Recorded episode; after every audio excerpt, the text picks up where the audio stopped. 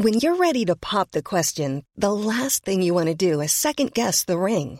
At Bluenile.com, you can design a one of a kind ring with the ease and convenience of shopping online. Choose your diamond and setting. When you find the one, you'll get it delivered right to your door. Go to Bluenile.com and use promo code LISTEN to get $50 off your purchase of $500 or more. That's code LISTEN at Bluenile.com for $50 off your purchase.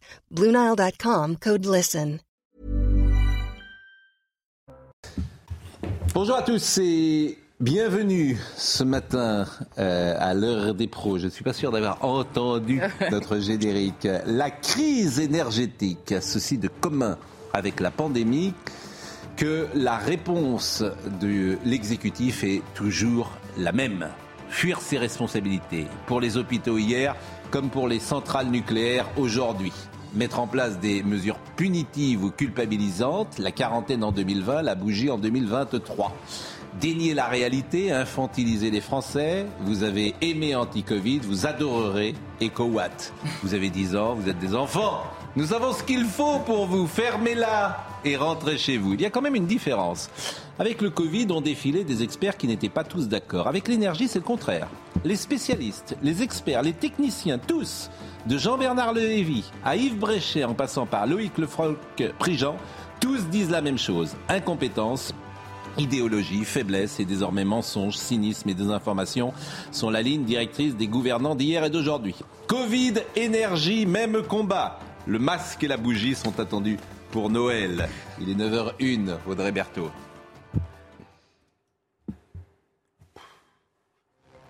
Le gouvernement présente aujourd'hui les grandes lignes de son projet de loi sur l'immigration. La première ministre Elisabeth Borne doit prononcer un discours à 17h. Parmi les principaux axes qui doivent être annoncés, expulser davantage, réformer le système de demande d'asile, régulariser les travailleurs sans papier ou encore faire de la langue française une condition d'intégration.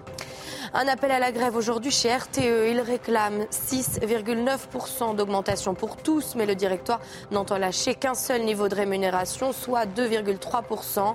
Les propositions ont donc été rejetées par toutes les organisations syndicales. Une dernière séance de négociation aura lieu demain. Et puis la joie au Brésil après leur victoire en huitième de finale. Ils ont battu la Corée du Sud 4 buts à 1. Des milliers de supporters, vous le voyez, se sont réunis sur la plage de Copacabana, Rio de Janeiro. Les Brésiliens affronteront la Croatie, vice-championne du monde, vendredi à 16h. Je salue Yann Moix qui est arrivé en même temps que euh, nous commencions euh, cette émission. Euh, on a beaucoup de choses à parler, bien évidemment. Alors, j'ai appris quelque chose que je ne savais pas, qui est évidemment sans doute un détail, mais le président de la République paye son loyer à l'Élysée. Alors, euh, vous étiez au courant de ça? Euh... Je n'étais pas au courant, mais c'est un avantage apparemment en nature. Euh, oui, ben oui, mais alors, on, on, est désormais informé de la valeur locative de son appartement. 2153 euros à l'Élysée. Bon, remarquez, c'est pas cher à l'Élysée. 2153 euros. Donc, euh, c'est l'Observatoire présidé par l'ancien député René Dosière qui a demandé, qui demandait ce pays, quand même, on en est là aujourd'hui, qui demandait depuis septembre 2020 au directeur de cabinet du président Patrick Stroza de lui transmettre la copie des bulletins de salaire du président de la République. Malgré un avis positif de la CADA, qui est la commission d'accès aux documents administratifs, le haut fonctionnaire refusait d'accéder à cette demande, la jugeant inutile. Le think tank a, a, donc saisi le tribunal administratif qui, le 27 septembre dernier, lui a enjoint de transmettre les bulletins de salaire du président dans les deux mois. On découvre une ligne avantage en nature logement et la somme correspondante à 2153,58 euros, soit le mètre carré s'élevant à 35 euros dans le quartier, l'équivalent du loyer d'un 60 mètres carrés. Il paye pas cher, mais tout ça est grotesque. Oui, voilà. non, pour vivre dans une caserne, c'est cher payé, je trouve. Il y a la guerre en Ukraine et pendant ça, en France, on demande quel est le loyer du locataire de l'Élysée. Non, mais surtout, c'est. En plus, c'est une résidence secondaire. Hein. Oui. Comment? En plus, c'est une résidence secondaire. Alors, oui, alors depuis, on... un, depuis, un, mois, il était dans, il vit dans son avion plutôt, non? Parce qu'il vous, non, mais Bali, le Caire. Ah, il s'est défendu en, en déplacement en Amérique. Il s'est défendu en disant qu'il est en Albanie ce matin. plus de déplacements à l'étranger. alors moi j'ai dit que son, le, le, voyage aux États-Unis ne servait à rien. Alors je me suis fait évidemment un peu. Comment ça? Dit que ça servait à rien, quoi. Que, euh, il y aurait aucun... Ah bon, d'accord. Mais ne pas y aller, la jeunesse, mais ne pas y aller sert à rien également, parce que. Non, mais j'ai dit que ça servait à rien, qu'il n'y aurait pas de. de que dit carrément que le président ne sert à rien. Mais je, je, je dis euh, non parce que ça, ça serait euh, comment dire. Euh, il, il... Ce que dit Jacques Julliard dans le Figaro. Oui, exactement. C'est ce que la chronique de Jacques Julliard. Moi, je dis pas ça parce que ce serait inélégant de dire ça. Je dis la fonction. je dis les hommes politiques euh, n'agissent pas plus sur le réel. Contrairement à ce qu'on peut penser parfois, on n'est pas payé pour être élégant. Et vous avez remarqué que le réel n'agit plus sur les hommes politiques également Oui, et voilà, c'est ce que je dis, c'est qu'ils n'agissent plus sur le réel. Ils peuvent, les pauvres, ils peuvent plus rien faire. Monsieur Macron, ça marge de manœuvre entre l'Europe, entre l'opinion publique, entre. Ah mais non, mais là, mais est-ce que ça sert à quelque chose aux États-Unis Se créer des marges de manœuvre. Est-ce que ça sert à quelque chose d'être allé aux États-Unis? Est-ce qu'il y aura euh, des conséquences directes, par exemple cette affaire de voitures, est-ce que euh, euh, les, les, voitures européennes ne seront pas taxées? Bon, On verra. Hum. D'accord. Non, non, mais attendez. Non, mais non, non, mais, c'est vous le spécialiste de politique étrangère. Au-delà, au-delà du protocole, de la jouissance, de, de fouler le tapis rouge, d'être honoré, d'être etc il y a effectivement, on juge une politique à ses résultats. Exactement. À ses résultats. Donc, quand je, je dis on verra, c'est pas une façon de, de, de, de, botter en touche. C'est qu'on fera les comptes. Le problème, c'est qu'en général, ça n'intéresse pas vraiment. Les, les, les, débats. Ça ah bah si, moi, ça m'intéresse les résultats parce qu'on le voit. Il y a deux sujets qui auraient pu être traités. C'est un, l'extraterritorialité, parce que c'est un vrai problème pour les entreprises, pas simplement mm. françaises, mais aussi américaines. Voilà. Mm. Il y a un diktat, en effet, de l'économie française sur nos entreprises via, via le biais juridique. Ça, c'est le premier point. Mm. Est-ce que ça a été traité? La réponse est non. Deuxième point, il est allé à Nouvelle-Orléans, il y avait une question essentielle absolument, c'est la, la, la, résistance de la francophonie là-bas. Est-ce que ça a été traité en fonction? La réponse est non. Vous savez, ce sont nos amis belges qui s'occupent de francophonie. C'est même pas nous. Non, mais ils s'en fichent bon, complètement. On en parlera euh, tout à l'heure. Écoutez, d'un autre côté, Ils s'en fichent. ils se fichent de tout. Alors, bon, puisqu'on parle d'Emmanuel euh, Macron, vous voulez qu'on euh, écoute ce qu'il a dit hier au camp de Mille? Parce que chaque jour, quand il n'y a pas de de voyage, de polémique, il en invente une. Donc comme ça, c'est intéressant. Donc euh, hier, par exemple, euh, j'ai été accompagné d'ailleurs du ministre de l'Intérieur Gérald Darmanin et du ministre de l'Éducation nationale Papendiaï. Il était, s'est donc rendu au camp des Milles, situé entre Aix-en-Provence et, Marseille, pour prononcer un discours à l'occasion du dixième anniversaire de ce site mémorial. Et cette ancienne Tuilerie est le seul camp d'internement et de déportation de la Seconde Guerre mondiale entre encore intact et accessible au public en France. Et il a parlé euh, de la collaboration et des héritiers de la collaboration. Bon, je ne suis pas sûr que ce soit le sujet principal aujourd'hui euh, qui anime euh, la France. Je ne sais pas si le président de la République a intérêt. C'est la corrida qui a. vous n'êtes qu'ironie. Vous n'êtes plus qu'ironie. C'est-à-dire que on va peut-être. Ils vont nous remettre le masque. Je vous l'annonce. Euh, les coupures d'électricité, on est à la bougie. Euh, dans les gymnases, euh, les enfants sont obligés de mettre des couvertures pour jouer au basket. Tout va bien en France. Et le président de la République qui parle de ce qui s'est passé il y a 70 ans. Vous oubliez l'immigration. Et l'immigration, bien évidemment. Alors écoutons le président de la République, c'était hier, qui a parlé des héritiers de la collaboration. Ici, au mille, la France a été telle qu'elle ne doit plus jamais être. Et si nous sommes ici, 80 ans après la déportation des Juifs du camp des Mille. C'est pour dire que notre nation doit être la voie de l'humanisme, de l'état de droit, du refus de la haine. Le régime de la collaboration continue, malgré tout, de recruter des adorateurs et il dispose toujours d'héritiers. Sachons ouvrir les yeux sur la montée de la xénophobie et de l'antisémitisme. Tendons l'oreille aux résurgences du racisme. Alors, Michel Onfray a réagi euh, à cela hier, et euh, c'est intéressant d'ailleurs ce qu'il a dit. Écoutez.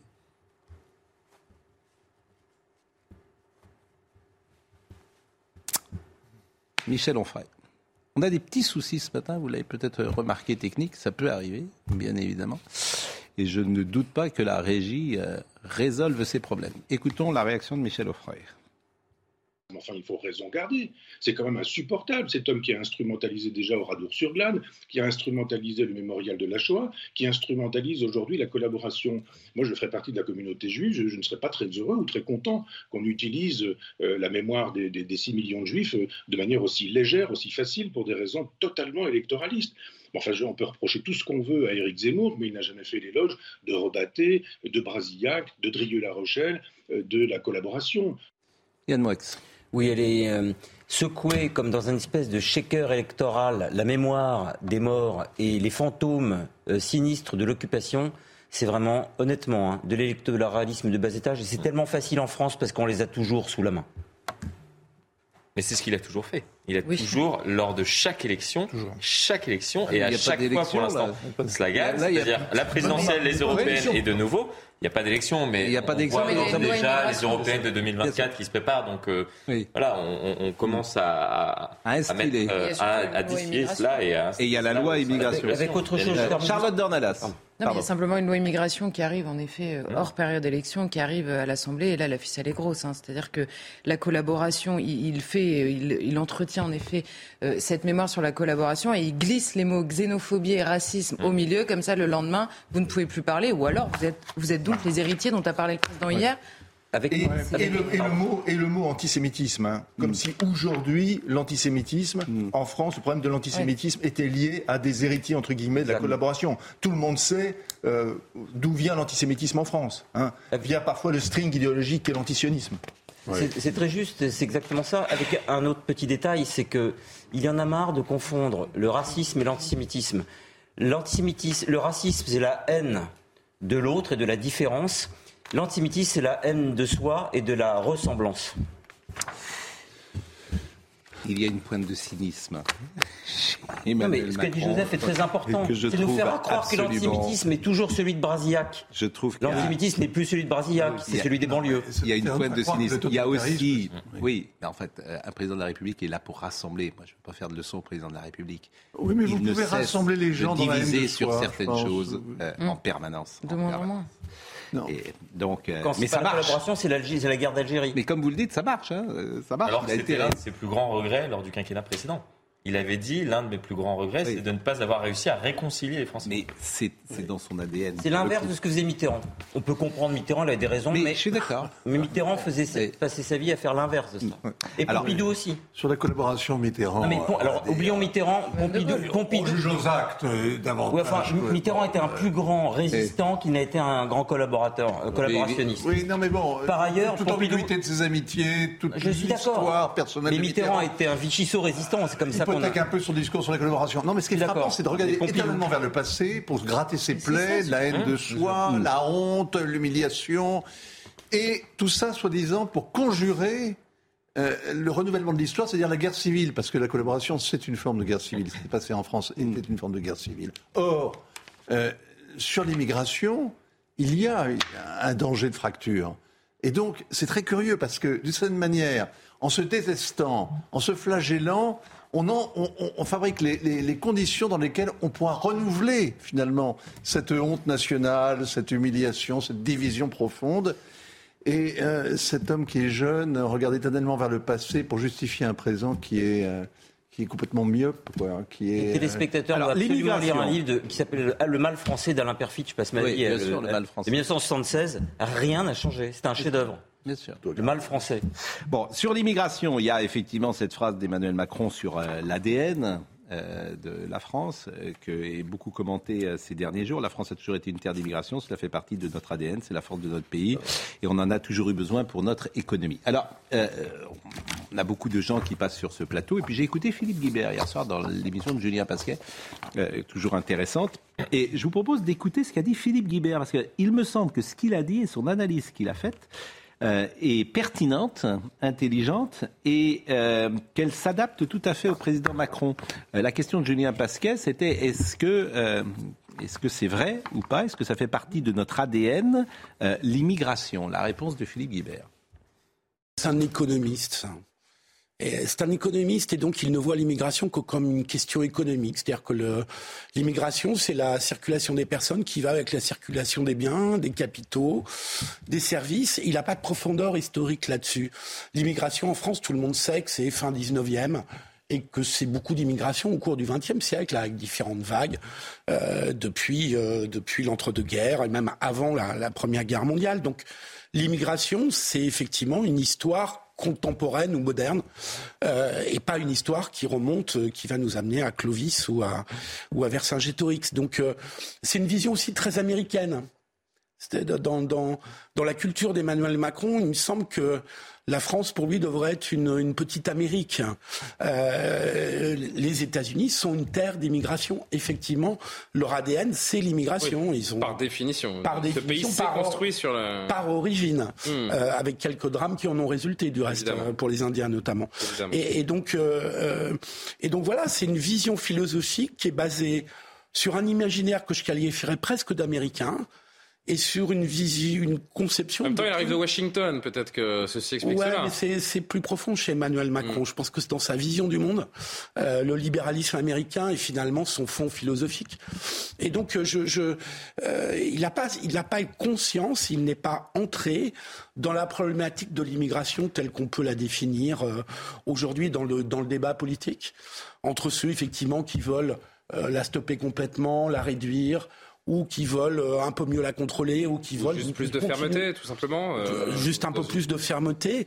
Et donc il n'est pas rentré dans le débat. Et je trouve que c'est très révélateur de son, de ses conceptions euh, idéologiques et philosophiques qui sont fondamentalement libérales et qui lui donnent pas une profondeur de vue sur ce pays qu'est la France, qui n'est pas un pays libéral, qui est un pays j'allais dire catholique ou euh, monarcho-républicain, on peut, on peut le dire comme on veut, euh, et qui a donc une histoire et qui, par rapport à cette histoire, a une certaine attitude par rapport au sujet, notamment par, par exemple la religion, c'est, c'est tout fausse un, un sujet euh, neutre euh, dans cette histoire et dans l'histoire de l'immigration en particulier. donc, euh, donc je trouve qu'il y a une limite dans l'approche d'Emmanuel Macron, c'est qu'il n'est pas dans le sujet tel qu'il se pose pour les Français. C'est intéressant parce que c'est toujours la même remarque qui est faite sur Emmanuel Macron, et je crois que c'est le seul président à qui on fait ça, c'est au fond de ne pas connaître la France. Mmh. mais, mais, on paye. C'est le seul à qui on fait ce reproche. De Pompidou à Giscard à François. Alors François Mitterrand, c'est celui et De Gaulle, c'est celui, c'est ceux qui euh, connaissent le mieux la France. dans l'imaginaire. Chacun dans sa partition. De Gaulle, c'était plus l'histoire, et Mitterrand plus la géographie. Maintenant, euh, on paye en effet le, fait que euh, Emmanuel Macron n'a jamais eu de mandat local. Il n'a jamais été élu localement. Oui, mais même sa personnalité. Non, mais il, n'a jamais été élu localement. C'est-à-dire que, mais oui, mais, attendez, quand vous êtes, qui, quand, euh, vous êtes confronté, quand vous êtes confronté au terrain, quand vous êtes confronté aux électeurs, mm. aux problématiques qu'il peut y avoir, vous, évidemment, vous les connaissez. Alors, juste une parenthèse, je, trouve que l'analyse est remarquable, mis à part évidemment pour moi l'aspect libéral. Hein. Il y a évidemment, on peut pas passer comme ça, jeter par-dessus bord le libéralisme français qui est une grande forme de libéralisme, hein, qu'il oh, s'agisse de Tocqueville ou de, ou de Benjamin Constant. De Gaulle avait une certaine idée de la France. Macron a l'idée de la France qui est celle qu'il pense qu'on doit avoir de la France. Donc c'est une idée de la France au second degré en fonction de ce qu'il pense que doit être cette idée. Et ça, c'est la première chose. Il faut jamais oublier que dans liberté, égalité, fraternité, dans le mot liberté à la base, en 1789, c'était la liberté de circulation des biens avant la, liberté de circulation des personnes. Ah oui, mais... Je fais de la France, des marchandises. Je fais de la France, je suis complètement d'accord, une certaine idée de l'Amérique. D'abord, il n'y a pas d'immigration en France. Du Capet à Napoléon III, il n'y a pas d'immigration. C'est une grande stabilité. Bien sûr. De, de, Napoléon III à Pompidou, il y a une immigration qui est européenne, totalement intégrée, qui s'assimile euh, parfaitement et qui est euh, latine essentiellement, avec les Polonais en plus. Et puis, depuis 50 ans, il y a une immigration qui ne s'assimile pas, qui est d'origine extra-européenne, qui est largement racisée, comme on dit, et, qui est aussi euh, connotée avec l'islam, ce qui n'est pas rien. Et ça, c'est vraiment le problème. Donc dire que la France a toujours été un pays d'immigration quand on en a besoin, on a besoin pourquoi d'immigrer? Pour payer les retraites, nous dit-on, c'est une fatalité, mais c'est nécessaire, mais c'est pas forcément vrai. On n'a pas besoin beaucoup de main-d'œuvre qui ne soit pas qualifiée, parce que, le dernier point, si je vous ennuie, vous me dites. Pas du tout. J'ai sous les yeux la France, un vieux pays d'émigration. C'est un papier de Gérard euh, Noiriel dans Collection 46 qui date de janvier 2010 et euh, que je vous conseille. On m'a conseillé de lire ce papier. Je l'ai fait cette nuit. Vous lisez à toute allure. Qui formidable. Il y a des gens qui écoutent nos émissions et qui m'envoient des, fiches de lecture. Et vous l'avez lu en 10 secondes Regardez, Non, je l'ai lu cette nuit. Je cherchais quelque chose à vous répondre. Mais vous êtes comme euh, mes enfants. Si je vous regarde pas droit dans les yeux, c'est que je vous écoute pas. Papa, regarde-moi dans les yeux. C'est pareil, quoi. Vous êtes un enfant de 10 ans. Alors, je vous, alors, je vous regarde. Je vous regarde. Je vous regarde. Oui, papa t'écoute. C'est fini. Vas-y, Vincent. Papa t'écoute, Vincent. Non, je vais bouder maintenant. Mais non, papa t'écoute. Je t'assure, je te regarde dans les yeux. Cuisine. bon, l'immigration, en revanche, il y a une loi qui arrive. Effectivement. Alors, les principaux axes de cette euh, loi d'immigration, On ne sait pas d'ailleurs si elle sera votée parce qu'il faudra faire un. Ah Avec le 49-3, il faudra choisir entre. Euh, mmh. entre quoi et quoi d'ailleurs Entre les retraites et la loi immigration. Donc expulser davantage, Bon, ça, on est incapable de le faire. Réformer le système d'asile, on est incapable de le faire. Régulariser les travailleurs sans papier pour les métiers en tension, ça, c'est facile. Ça, à mon avis, c'est la chose qu'on va faire le plus facilement. Ça, on a déjà fait. Hein. Faire de la langue française la condition d'intégration. Ben voyons. Parce ben voyons, pour Vous savez qu'il y a une solution pour résumer ces quatre points. Oui. C'est un gros mot euh, qu'il faut assumer, c'est l'immigration choisie. On a le droit de choisir qui on accueille en France. Oui. La plupart des pays le font. Où est, où est l'injure de choisir bah, les gens on a, Non, mais on a le droit philosophiquement, j'espère encore, mais on a le droit euh, juridiquement aujourd'hui. Euh, c'est une vraie question. Non, mais l'immigration choisie résume ces quatre points. Alexandre Delval a été interrogé par les équipes de CNews et il euh, analyse ses propositions.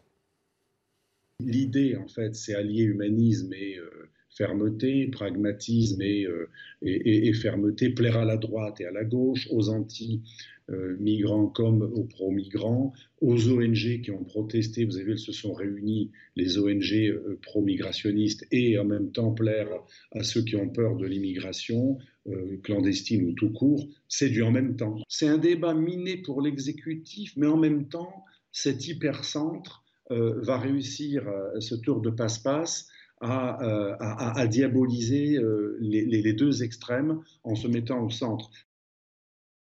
elle, elle, passe, elle cette loi contre l'immigration? Euh, alors là, il y a un débat euh, qui, va, euh, qui va se dérouler cet après-midi à partir de 17h suite au QAG débat sans vote. Mm. Ensuite, il sera présenté ce projet de loi au Conseil des ministres. Ce sera début janvier pour ensuite un, débat et une étude du texte dans les deux chambres lors du premier trimestre de l'année prochaine.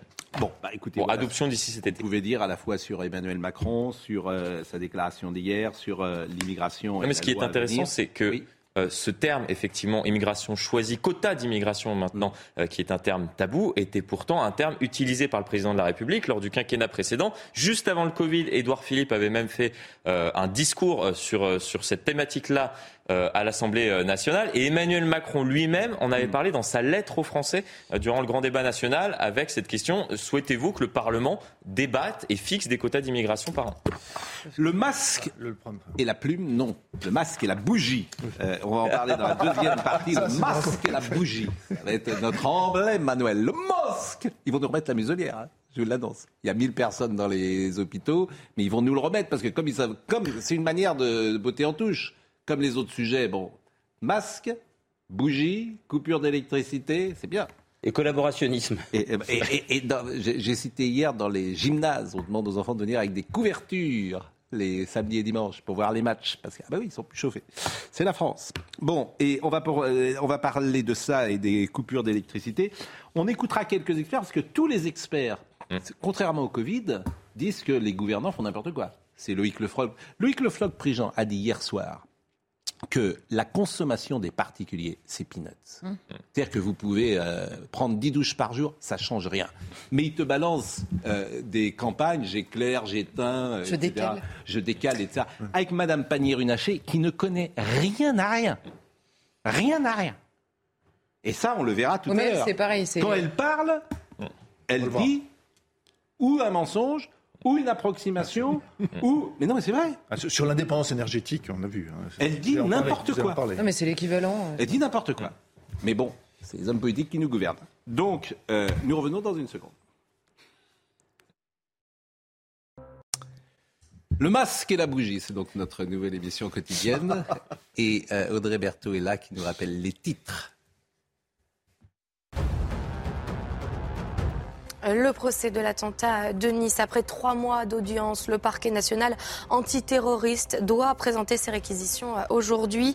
Huit personnes sont jugées pour leur participation à l'attentat du 14 juillet 2016 où 86 personnes avaient été tuées. Trois des accusés sont poursuivis pour association de malfaiteurs terroristes. La SNCF se prépare à une nouvelle journée de mobilisation à partir de ce soir 20h et jusqu'à jeudi 8h du matin. Une semaine de négociations s'ouvre également pour la SNCF. Discussions sur les salaires et les fêtes de fin d'année doivent avoir lieu. Les fêtes qui sont en effet fortement menacées pour le moment. Et puis les sirènes ont retenti hier en Chine. Trois minutes de silence ont été observées en hommage à l'ex-président Yang Zemin. Il est décédé à l'âge de 96 ans. La cérémonie commémorative a débuté par un discours du président Xi Jinping. Tout n'est que comme, tout n'est que menterie, tout n'est que faiblesse et sans courage aucun. Euh, par exemple, Florian Tardis, ce qui est important de dire, l'éclairage dans les villes, c'est rien. C'est rien. Mais il faut le dire. C'est-à-dire que vous vous rendez compte que pas. le maire d'une des grandes villes de France qui me disait cela, cela ne représente. C'est rien. C'est-à-dire que vous avez des, des, hommes politiques, des ministres, qui sont incapables de dire la vérité. C'est ça, moi, qui me, qui me scandalise au fond. C'est-à-dire que la première ministre devrait venir dire l'éclairage la nuit, c'est rien. Mais c'est de la communication. mais c'est comme le masque euh, il y, a, il y, a, deux ans. C'est nous prendre pour des imbéciles. Moi, je trouve ça, en fait, je trouve ça insupportable. Si c'est vrai. Mais c'est vrai, dans le plan de sobriété énergétique présenté par, la Première ministre, c'est le dernier point. Et c'est ça, infantiliser les gens. C'est pour ça que les gens décrochent. C'est-à-dire que le Premier ministre devrait dire c'est rien. Mais non, on fait de la com. Donc la com, c'est quoi? On met la ville dans la nuit, comme on mettait le masque avant. Que de la com. 100% com. Ils sont nombreux. Mais, parce qu'ils sont, ils sont nombreux, mais oui, mais, c'est toujours pareil, c'est comme le masque. C'est-à-dire qu'ils l'ont fait à Shanghai, on le fait à Paris. Ils ont fermé à Vierzon, on ferme à Nantes. Pareil. Une mesure peut se voir, il sur l'occasion. Donc ça, moi, moi je trouve ça insupportable. La Première chose. Deuxième chose, parce que c'est vous le spécialiste, on achète aujourd'hui l'électricité plus cher d'Europe. À l'heure actuelle, l'heure actuelle hein, sur, les, sur les marchés boursiers, c'est 520 euros le mégawattheure. C'est-à-dire c'est le plus cher par rapport, pour vous donner une comparaison avec d'autres pays, Espagne, Portugal, 142. Donc c'est-à-dire qu'effectivement, quand le gouvernement nous dit qu'on a euh, grâce au bouclier tarifaire, euh, un prix du gaz et de l'électricité qui est plafonné, en mm. réalité, il est subventionné. C'est-à-dire qu'on le paie très très cher, ensuite on le subventionne pour tenter euh, d'aider les particuliers à ne pas avoir des factures extrêmement élevées. Mais voilà, c'est-à-dire que pourquoi notre prix de l'électricité est si élevé C'est parce qu'on doit importer actuellement. On importe, on subventionne. Alors, je voudrais qu'on écoute euh, Loïc Le Floch-Prigent et les échanges avec. Parce que euh, je disais tout à l'heure sur le Covid, les experts ne disaient pas tous la même chose. Là, ils disent tous la même chose. Jean-Bernard Lévy, on l'a fait taire. J'ai passé euh, Yves Bréchet, qui est un ancien haut-commissaire. Hier, Loïc Le Floch-Prigent, ils disent tous que les hommes politiques sont à côté de la plaque. Ceux d'hier comme d'aujourd'hui. Et que leurs conseillers ne comprennent pas. Mais leurs conseillers comprennent bien, mais c'est Madame Agnès Pannier-Runacher qui demande euh, au, magasin de fermer la porte l'été. C'est la seule chose, c'est de la com, on ferme la porte. Puis vous aurez votre euh, euh, une amende. Puis mettez votre col roulé. voilà les hommes politiques. On a les hommes politiques qu'on mérite. Hein. Elle n'a aucune légitimité pour parler de ça. Demain, elle parlera des fruits et légumes ou d'autres choses. C'est pas, elle n'est jamais entrée dans une centrale nucléaire de sa vie. Sais pas. Mais c'est elle qui décide. C'est la France. écoutez Loïc Lefrologue Prigent, plan de crise euh, non, plan de com, dit-il. C'est un plan de communication, ce n'est pas un plan d'action. Et, donc, euh, lorsqu'on n'agit pas, effectivement, on subit.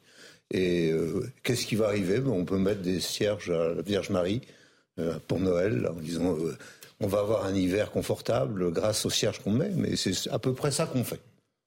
C'est-à-dire qu'on est en train d'essayer de préparer les Français à la pénurie, sans faire quoi que ce soit pour lutter contre la pénurie depuis très longtemps, mais encore plus depuis quelques mois.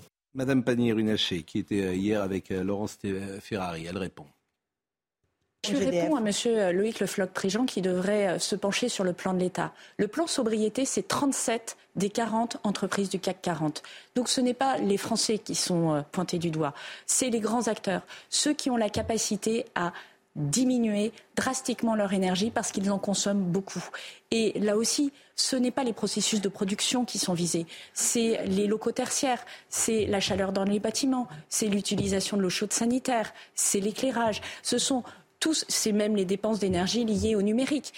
Charlotte Dornelas. La baisse, elle est en train de nous expliquer qu'en fait, la baisse pèse, euh, pèse essentiellement la baisse de, consommation sur nos industries. Que tout le monde se rassure. Hein. C'est les industries qui baissent c'est encore plus inquiétant. Je ne sais pas si elle se rend compte en fait que par ailleurs, la fameuse croissance n'aura jamais lieu avec. Et euh, surtout que ces industries vont produire à l'extérieur. Ah bah évidemment, ils vont ces acteurs, voilà, ces acteurs du CAC 40 peuvent produire à l'extérieur. Donc ceux qui vont être euh, les grands perdants, ça va être les salariés français. Oui, mais c'est pas grave. Mais c'est encore que de la com. C'est de la com. Mais de la com punitive. C'est de la com punitive, c'est comme le Covid. Ils vont produire aux États-Unis, par exemple. Ah, bien sûr. Oui, juste, bien sûr. juste, il y, a un élément. En 2014-2015, c'est nos confrères du Figaro qui ont fait un diagramme là-dessus. En 2014-2015, la France exportait l'électricité 365 jours par an. Mm. Aujourd'hui, aujourd'hui, elle exporte 111 jours par an. Tout le reste, nous importons mm. en 2022 de l'électricité. Et à part ça, Madame, Madame Pannier-Runacher nous dit il n'y a jamais eu d'indépendance énergétique. et puis, mais par ailleurs, c'est pas grave, parce que dans le plan com, on a aussi le président de la République qui nous explique qu'il travaille vraiment à la relocalisation. Donc, en gros, jamais un gouvernement nous aura autant saoulé avec la lutte contre les fake news, et il monte du matin au soir. C'est un délire, mais vraiment. Il monte du matin au soir. Et après, ils vont. il y a un moment quand même, il monte du matin au soir. Est-ce qu'on peut dire ça? Est-ce qu'on peut dire ça en permanence? Bah non, parce qu'après, après, évidemment, ils vont partir en croisade contre non, le populisme. Non, tu peux pas dire ça. Ils mentent, mais ils mentent du matin au soir. Non, Sur mais, mais ils mentent aussi du soir au matin. Donc, ah, ils mentent aussi du soir au matin. Vous avez bon, euh, écoutez, euh, par exemple, sur... Euh, c'est Loïc Le Floch président qui hein répondait à une question très simple de Laurence Ferrari. la consommation des ménages, combien ça pèse si on prend plusieurs douches par jour ou l'éclairage? Écoutez, c'est, il est l'ancien PDG La température du four, quoi. Genre, on en est là. Hein. On infantilise. Écoutez-les. Quelle est euh, la part euh, que nous pesons, nous, dans les consommateurs, euh, dans la consommation d'électricité par rapport aux entreprises? On a peanuts. Peanuts, 1%, c'est rien. C'est rien. Vous pouvez effectivement continuer. On peut arrêter de se laver pendant un mois, ça ne changera rien. Aucun problème, il ne se passera rien. Non, il se passera rien. se passera rien. C'est exactement comme les, gens qui disent ah là là, la, centrale nucléaire, alors de Saporidja, elle va rien. Il n'y a, pas, a pas de conséquences. C'est-à-dire faut arrêter de raconter des bêtises et de les croire. Alors, si jamais les politiques continuent à raconter des bêtises, soit ils n'ont pas fait de sciences physiques et mathématiques, c'est embêtant, parce que s'il y en a quand même un grand nombre, soit c'est volontairement qu'ils racontent des bêtises, et, là, bon, bah, il faut que le peuple se dise, voilà, il y a un problème. Dans un état d'infantilisation permanente mhm. Comme c'est pour ça que j'ai indiqué euh, lors de cet article que, vous avez cité sur Atlantico, on, on rejoue le Covid. On infantilise. Et ce qui est intéressant, c'est l'espace médiatique. Comme l'espace médiatique a, deux, a peur de ce qu'il appelle les deux extrêmes, gauche ou droite, la parole macroniste est d'évangile. Parce qu'autrement, vous n'allez pas faire le jeu de, des extrêmes. bien sûr. C'est-à-dire que mais toute la pensée médiatique en France, tous les journalistes, pour, ils adhèrent pas forcément, ils savent. Ils savent bien qu'on nous raconte des salades. Mais ils ont tellement peur de faire le jeu des deux extrêmes qu'ils disent au moins. D'être accusé de faire le jeu, parce que faire le jeu, ils s'en foutent. Hein. Mais bien sûr, tu es au cœur d'un système médiatique. Euh, écoutez également l'échange sur euh, le nucléaire euh, contre les éoliennes. Et là, c'est Loïc Lefloc-Prigent également qui, dresse, qui analyse. Les premiers sur les réacteurs à neutrons rapides. L'idée des écolos, c'était de dire attention, il y a les déchets. Et donc les physiciens, depuis l'origine, disent il faut essayer d'avoir le cycle complet, que explique très bien Bréchet, et par conséquent essayer de voir comment on réutilise les déchets. C'est ça le sujet. Hmm. Bon. Et là, il y avait une obsession, il faut arrêter le nucléaire, donc il faut arrêter ce programme parce que ça enlève un des arguments que j'ai, qui est mm. bon. Deuxième, deuxième chose. Après, on arrête Fessenheim. Fessenheim, c'est euh, c'était une partie, c'est pas énorme, mais c'est pas une partie. Bon. Et il fallait absolument arrêter Fessenheim en disant du mal de Fessenheim. Comment on pouvait dire du mal? C'est la plus vieille. Trop vieille. En quoi, en quoi Alors c'est une crise de jeunisme, mais à quoi ça rime? Où est mon point de vue? Flamanville 3. Mm. Aujourd'hui, on peut le on peut le mettre en route. On pourrait l'ouvrir. Mais bien sûr. Bien sûr. Il suffit simplement que les, que les, réglementeurs arrêtent de dire n'importe quoi. Sur les, les sept réacteurs euh, qui ont été arrêtés, bon alors il y en a un ou deux qui vont reprendre, qui sont en train de reprendre. C'est pour ça qu'on dit il y a des réacteurs qui reprennent, mais les cinq autres on peut les reprendre tout de suite. Ils ont, ils ont fonctionné avec 3 mm euh, de, euh, de corrosion sous. pourquoi, pourquoi soudain on trouve la corrosion? Pourquoi? Parce qu'il se trouve que les instruments non destructifs sont arrivés en fonctionnement il y a quelques, il y a, quelques mmh. années. Et soudain, il y a eu le nouveau, les nouveaux euh, euh, ayatollahs de la sûreté nucléaire qui ont dit on va utiliser ça pour regarder. 3 mm sur 5 cm. Dans le circuit secondaire, aucune importance. Ah non, on arrête tout.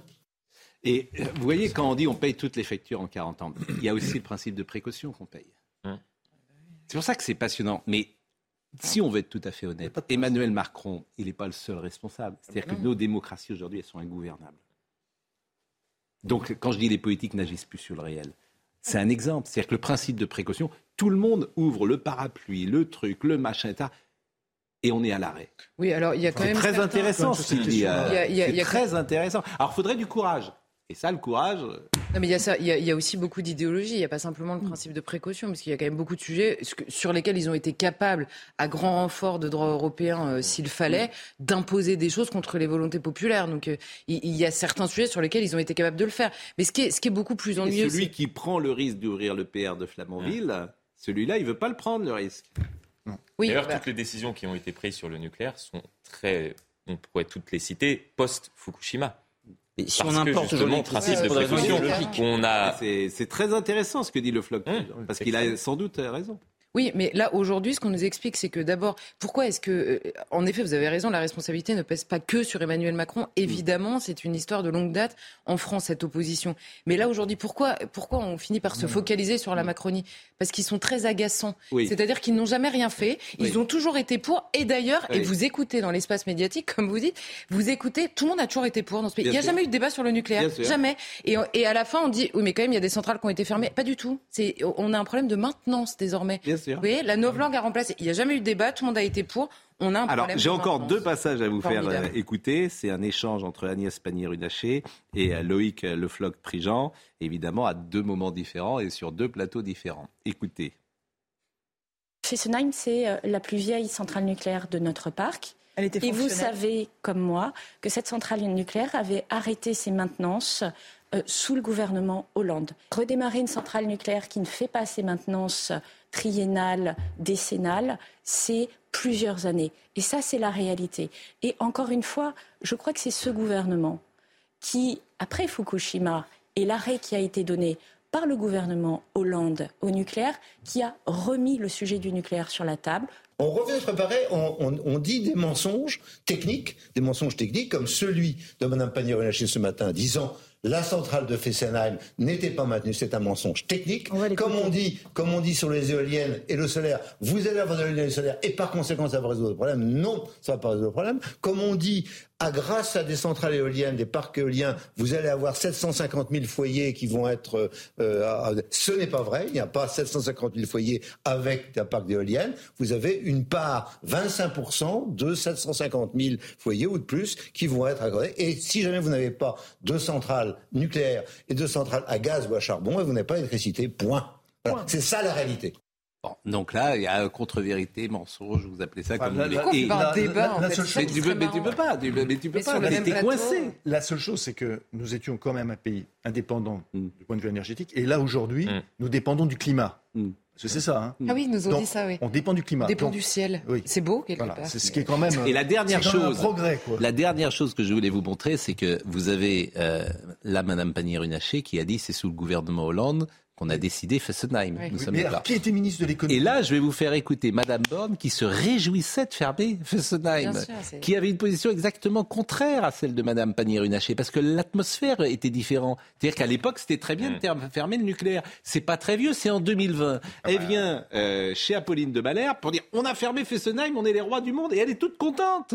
Elle est toute contente. Elle fait plaisir aux Allemands. Elle fait, voilà. J'ai passé cet extrait hier et ça signe la duplicité la duplicité de ces gens auxquels moi je ne crois plus. Donc comme ça c'est simple, je ne crois plus. Ce qui est très gênant chez la ministre, c'est qu'on sent qu'elle ne comprend rien à ce qu'elle raconte. Oui, ça, Et ça c'est très gênant. on le sent physiquement, elle ne comprend pas ce qu'elle dit. En tout cas, moi je ne les crois plus. Je ne les crois plus. Non, mais chacun fait ce qu'il veut. Moi je n'ai aucune confiance en la parole publique. Je n'ai aucune confiance aujourd'hui en la parole publique. Je vous propose d'écouter euh, Madame Borne.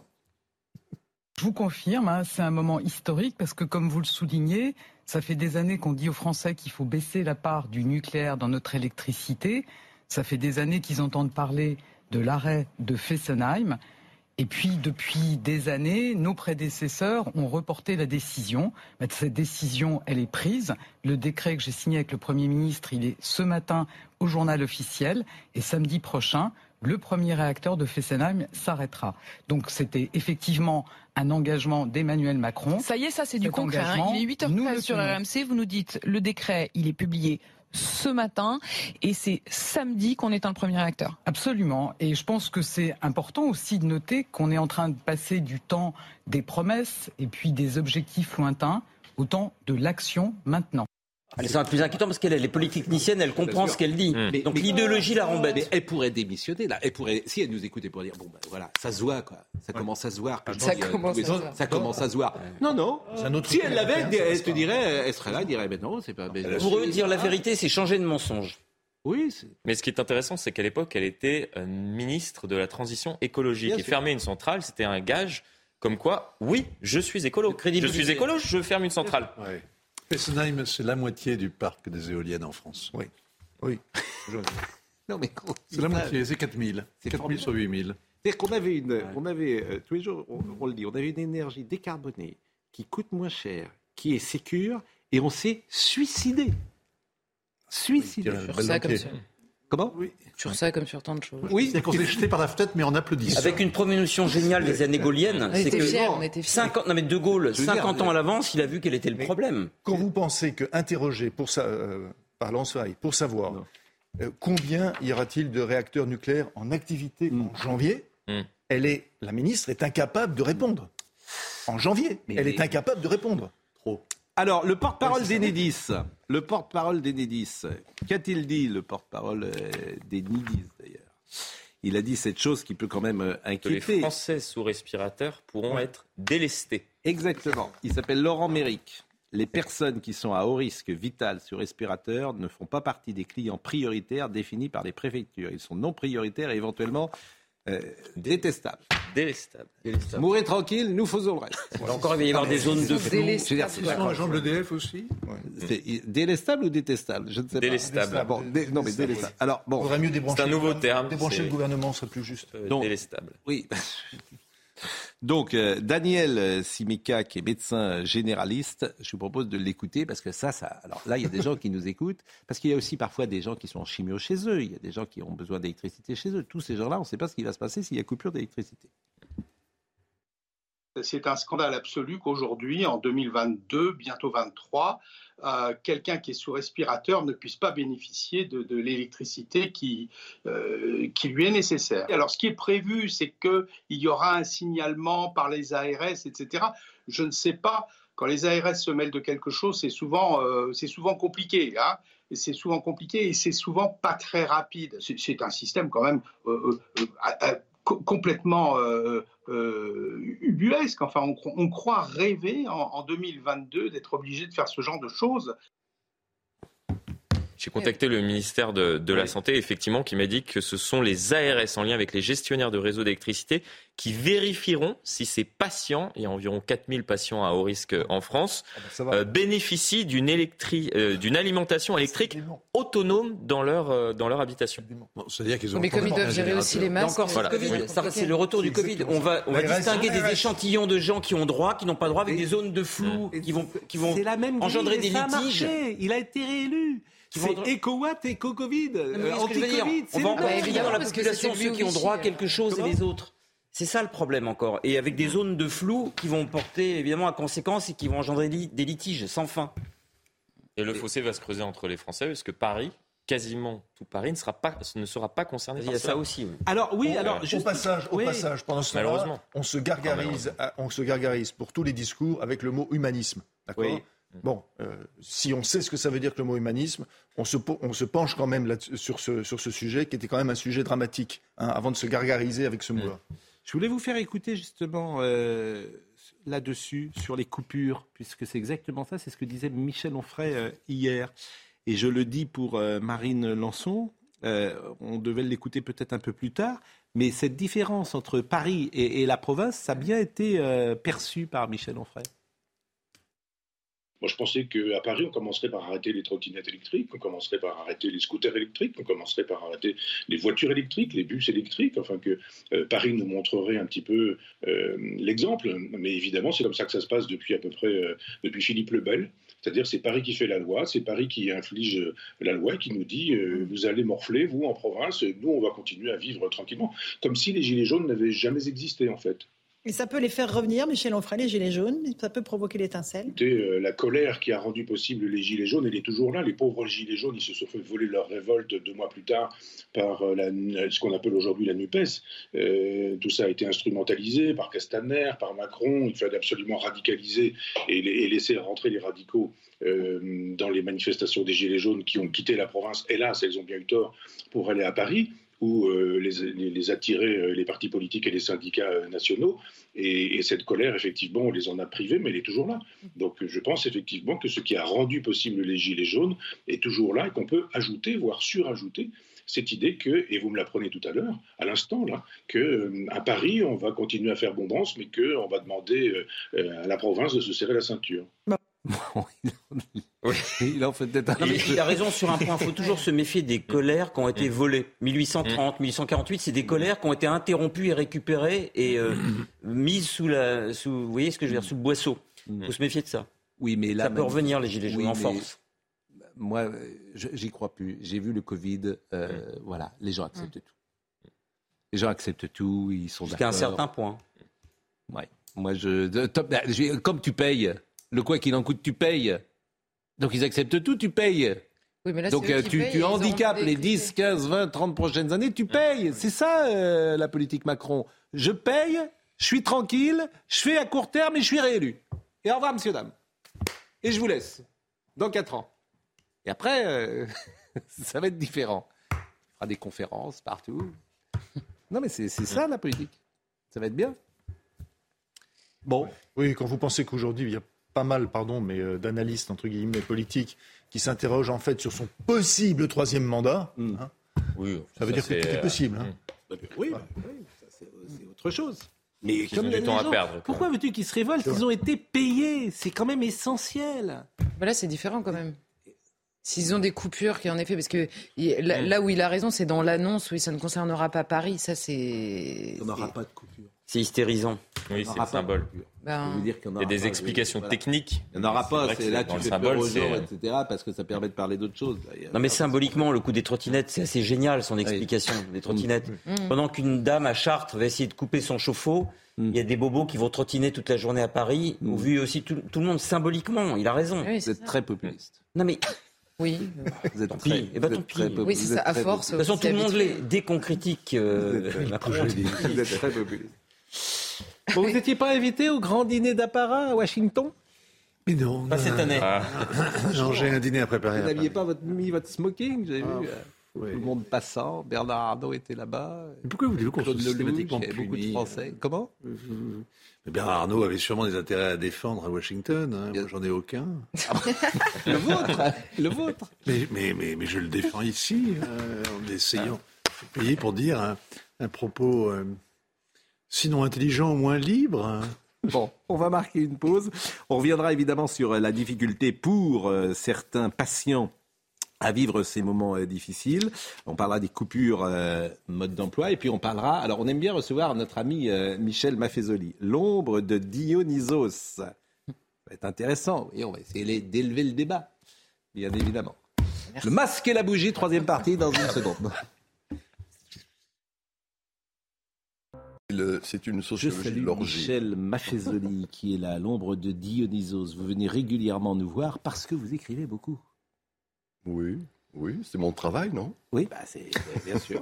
Donc l'ombre des Dionysos. J'étais professeur d'université, on avait trois heures de cours par semaine. Oui. Mes chers collègues étaient des rentiers. Moi, j'ai fait ce qu'on m'avait appris à faire. J'ai écrivé pour, pour faire mes cours, c'est tout. Quoi. Exactement. Trois heures de cours, vous n'étiez pas débordé. C'est pas mal, oui, mais ça nous permettait d'écrire. Oui, mais vous C'est ça la tradition, la vieille tradition universitaire française. Je suis d'accord. euh, Audrey Berthaud, le rappel des titres. Des affrontements entre des forces de l'ordre et des euh, migrants ont eu lieu cette nuit à Paris. Ça s'est passé dans le 19e arrondissement près du quartier de Stalingrad. La police est intervenue pour éteindre des feux de camp jugés dangereux. Du gaz lacrymogène a été utilisé. Une personne a été interpellée. Un accord de l'Union européenne pour interdire l'importation de produits qui contribuent à la déforestation. Le cacao, le café, le soja, mais aussi l'huile de palme, le bois ou encore la viande bovine sont concernés. Leur importation sera interdite si ces produits sont issus de terres déboisées après décembre 2020.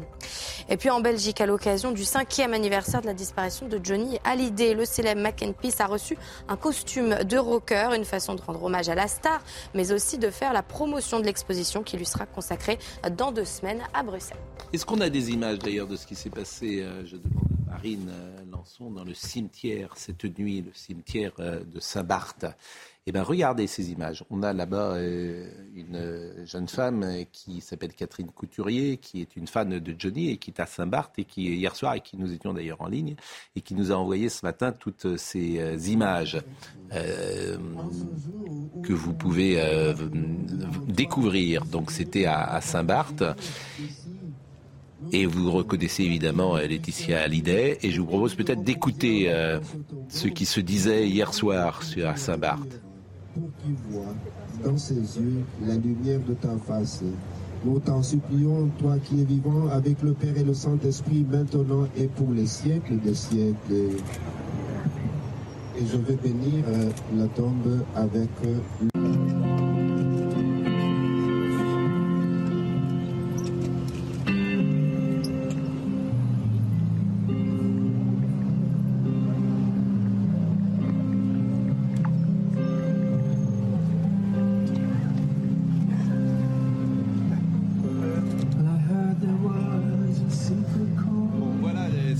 qu'on pouvait voir. Cette erreur, Pascal, hein, c'est la tombe de Jean d'Ormesson, ça. Oui, parce que Jean d'Ormesson est, mort effectivement euh, le même. Euh, le même jour, le 5 décembre, il y a 5 ans. Et alors, il y a eu un petit souci parce que euh, il y a beaucoup de gens qui n'ont pas pu venir parce que les bateaux étaient pour rejoindre l'île. Il y avait beaucoup de houle. Et après s'être posé, il y a beaucoup de gens qui ne pouvaient pas aller jusqu'à l'île de Saint-Barth. Dépendant du ciel, eux aussi. Euh, l'ombre de Dionysos, euh, on va revenir évidemment sur les difficultés avec l'électricité, notamment ceux qui sont malades. Mais euh, moi, je passe mon temps à dire que il faudrait un courage fou pour les hommes politiques. Il faudrait quoi? Un courage ah fou qu'ils échappent à la com. C'est que la seule chose qu'ils font, c'est vis-à-vis de l'opinion publique, vis-à-vis de la com à court terme et qu'ils ne voient pas plus loin que le bout de leur nez. Mais le système est comme ça parce qu'il veut être réélu, ils veulent... et puis il y a l'opinion publique qui est là, et puis il y a les médias, etc. Donc euh, j'en arrive à me dire que c'est ingouvernable. En fait, qu'il n'y a plus de solution dans nos démocraties. Il n'y en a plus. Écoutez, Charmy, vous m'aviez invité il y a quelques mois sur un livre précédent, j'avais montré que, citant Platon, quand cesse la démocratie, naît la théatrocratie. Voilà, et cette théâtralisation du monde, le, brave euh, Guy Debord parlait de la société du spectacle, c'est devenu la politique spectacle. Mon ami euh, Jean Baudrillard parlait du simulacre, on est en plein là-dedans. Voilà, c'est tout. Acceptons le fait que quelque chose est en train de s'achever. Oui, mais comme ceux, par exemple, c'est tout. quelque chose d'autre en même temps est en gestation. Oui, mais c'est ennuyeux. Les affoulements dont vous venez de parler en sont l'expression, et pour moi, ces affoulements vont se multiplier, tout simplement parce qu'il n'y a plus cet idéal démocratique qui a marqué le 19e et le 20e siècle. Il faut l'accepter. Il ne faut pas se contenter de bavarder sur des valeurs qui n'existent plus. Mais vous pourriez avoir, par exemple, quelqu'un qui viendrait et qui dirait la vérité qui dirait, par exemple, vous pourriez avoir un ministre qui viendrait, qui dirait l'éclairage. Non, la vérité une, c'est fini. Ça, écoutez, un Pierre Abélard au XIIIe siècle, XIIe, pardon, disait euh, arrêtons de parler de la vérité, pensons au vraisemblable. On est dans un moment où on mais là, une vérité. Non, non, cher ami. Vous jouez avec les mots, vous savez très bien. Non, non, non. Avec les mots. La vérité, c'est ce qui est la pire des choses, c'est la grande paranoïa. Michel Jobert disait la vérité. Non, mais pardonnez-moi. Dans une entreprise, quand un chef d'entreprise arrive, que l'entreprise va mal, il a un discours de vérité auprès des salariés. On adhère ou on n'adhère pas. la vérité, c'est quand on a une idée a priori.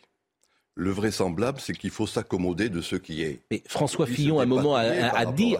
Non, mais entendez ce que. Non, parce que vous faites. Non, non, attendez, vous allez partir dans des trucs.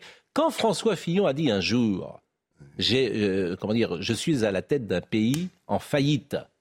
C'est une phrase forte. Oui. Bon, alors, euh, c'était une phrase qui avait le mérite de dire ce que ça voulait dire. Donc lui, il a eu ce courage de le dire comme ça. Alors après, il a eu d'autres. C'est une belle expression. Disons que de mon point de vue, les élites, c'est-à-dire euh, ceux qui ont le pouvoir de dire et de faire, politiques, journalistes, les soi-disant experts, restent sur des vérités qui furent établies au XVIIIe siècle. La vérité, le rationalisme, l'individualisme, le progressisme, et ils en quelque sorte tout cela ad libitum. Hein, on n'entend toujours que ça. Alors que de fait, d'autres valeurs sont en gestation, cher ami, c'est tout. Et qu'on ne peut pas à ce moment-là dire la vérité.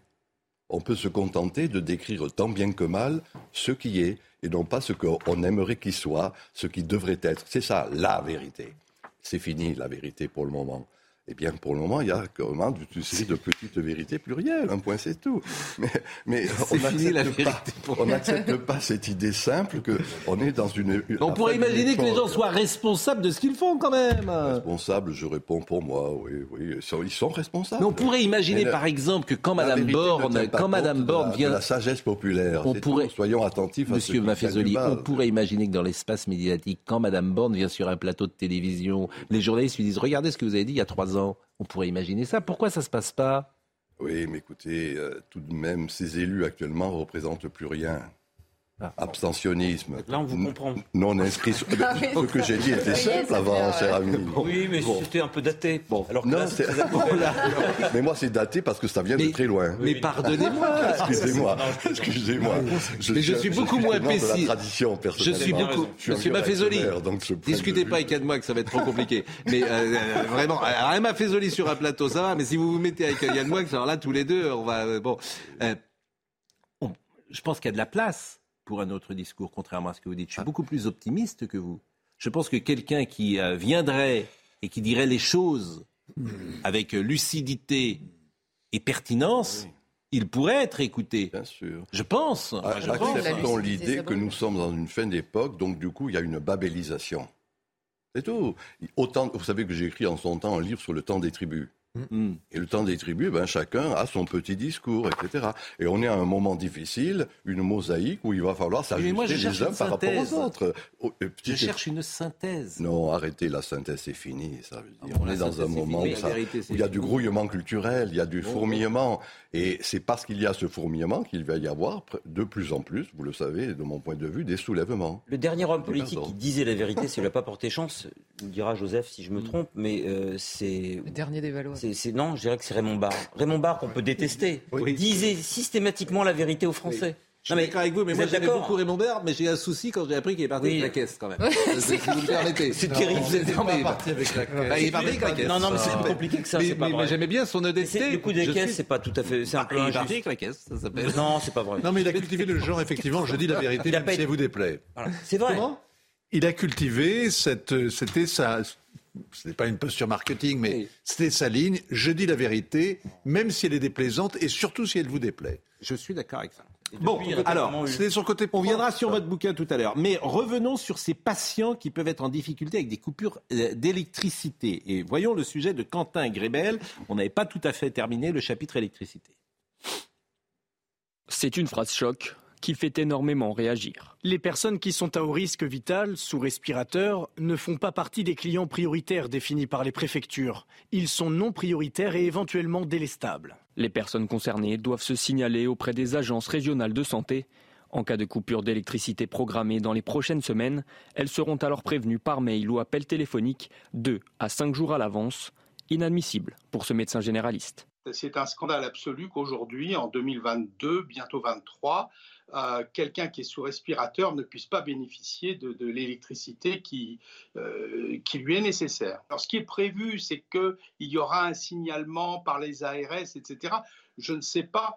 Quand les ARS se mêlent de quelque chose, c'est souvent, euh, souvent compliqué. Hein c'est souvent compliqué et c'est souvent pas très rapide. En plus de cette mesure, l'ARS invite également les patients à prendre connaissance des démarches d'hospitalisation d'urgence.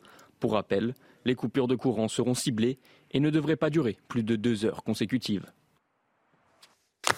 On rajoute toujours des complications quand il y a un problème, c'est fascinant. Oui, on complique quelque chose qui est compliqué, c'est systématique. Le Covid, c'était ça tout le temps. Et là, le plus grave, c'est qu'on va encore, je répète, trier parmi les gens qui ont droit à quelque chose et les autres. Donc c'est sans fin. Oui, il n'y en aura pas, je vous dis, de coupure. Je vous assure, il y en aura. Bah alors c'est encore pire.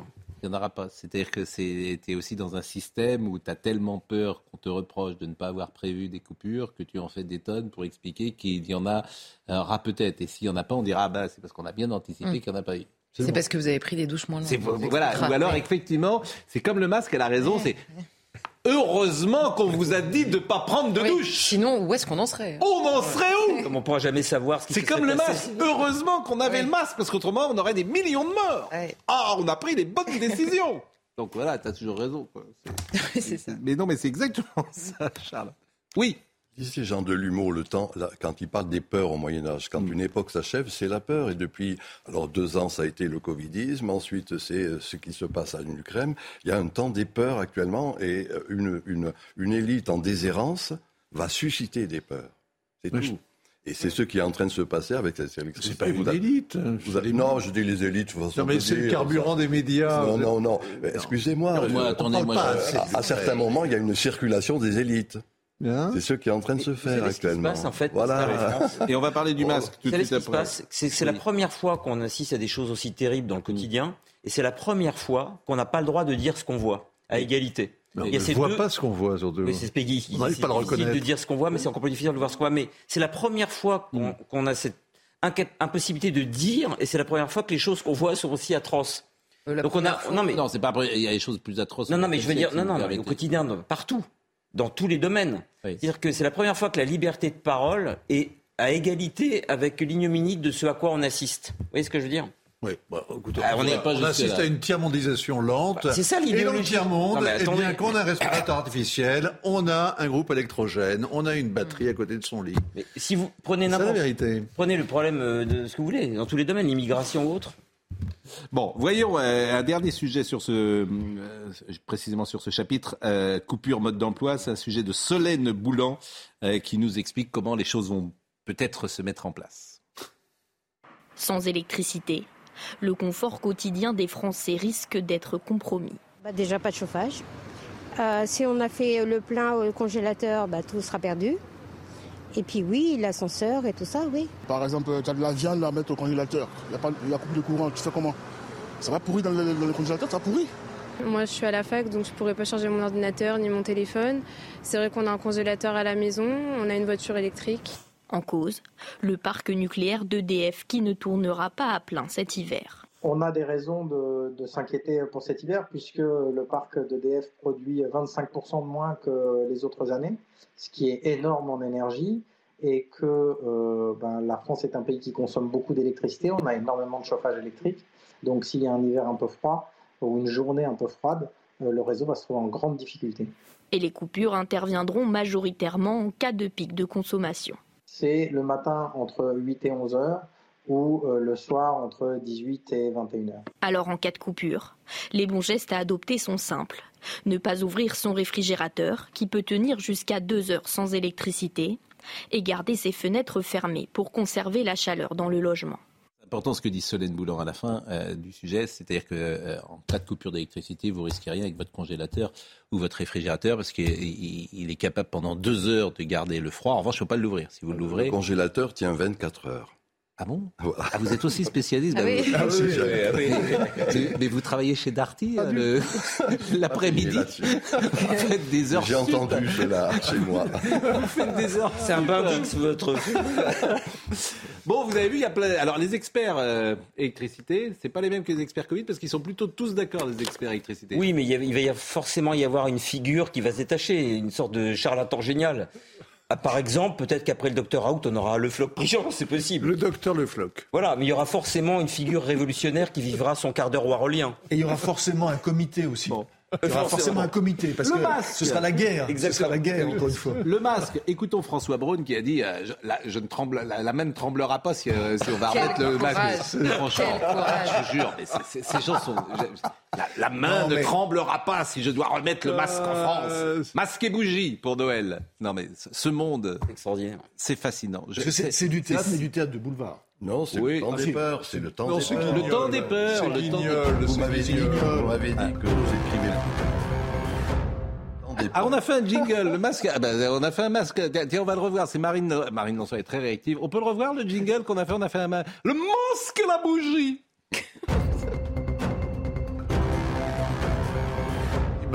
le masque et la bougie. On en est là en France. Alors, écoutons la musique du masque et la plume? Bah, le masque et la plume. Personne ne connaît. Ah ben, il y a des droits. Ah, oui, il y a droits. Ah non, parce que c'est la musique. On a les droits.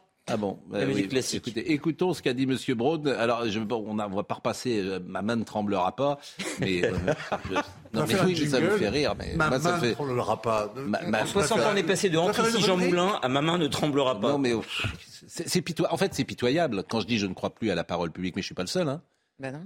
Le recyclage permanent des slogans. Ça, je ne suis pas le seul. Monsieur Braun. Je demande à ce que l'on mette le masque dans les transports euh, en commun, comme je l'ai déjà dit, dans les endroits où nous sommes proches les uns des autres, parce que la personne qui est à côté de vous, vous ne pouvez pas savoir si elle ne vient pas ici justement pour sa consultation, parce qu'elle a un traitement pour le cancer ou parce qu'elle a été greffée d'un poumon ou d'un rein. Donc c'est vraiment une responsabilité de tous, une responsabilité de tous nos citoyens.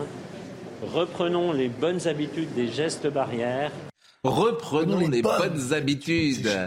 C'est génial. Hein, c'est la extraordinaire. Il a tout dit là. Si c'est un lapsus, il est extraordinaire. Reprenons les bonnes habitudes. le bon temps, le bon temps. Pitié.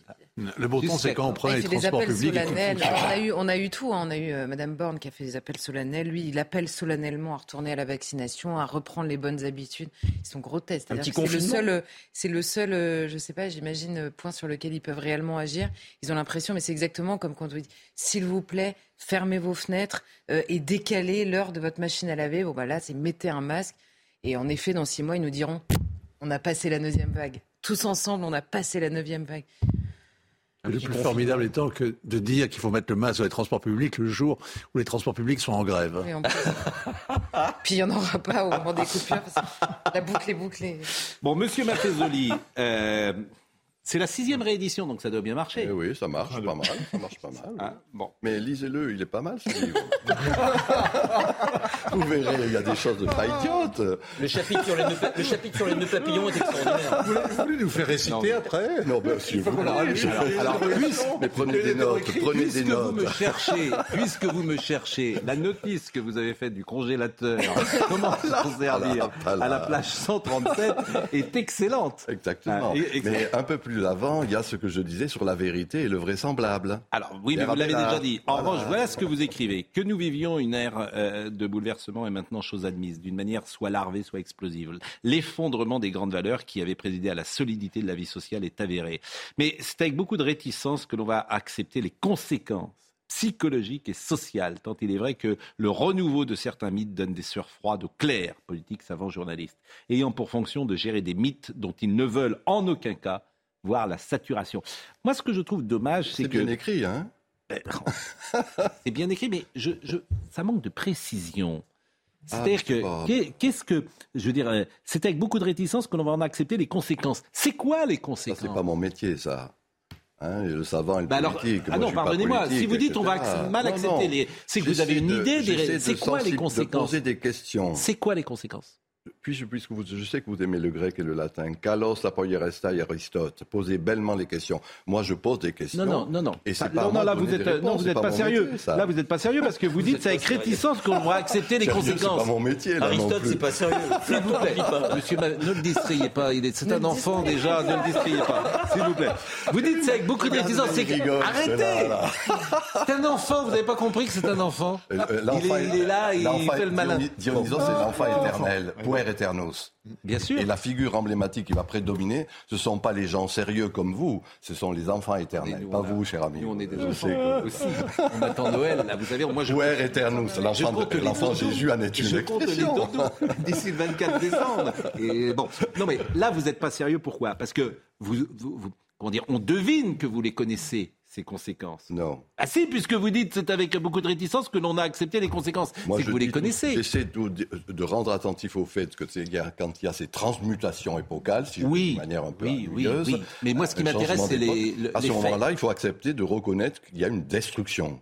Oui. Qui est en jeu la vérité, la démocratie, le contrat social, la laïcité, mort-moi-le-nœud et toutes les choses de cet ordre, non, peu importe. Et que au-delà de ça, il y a une renaissance.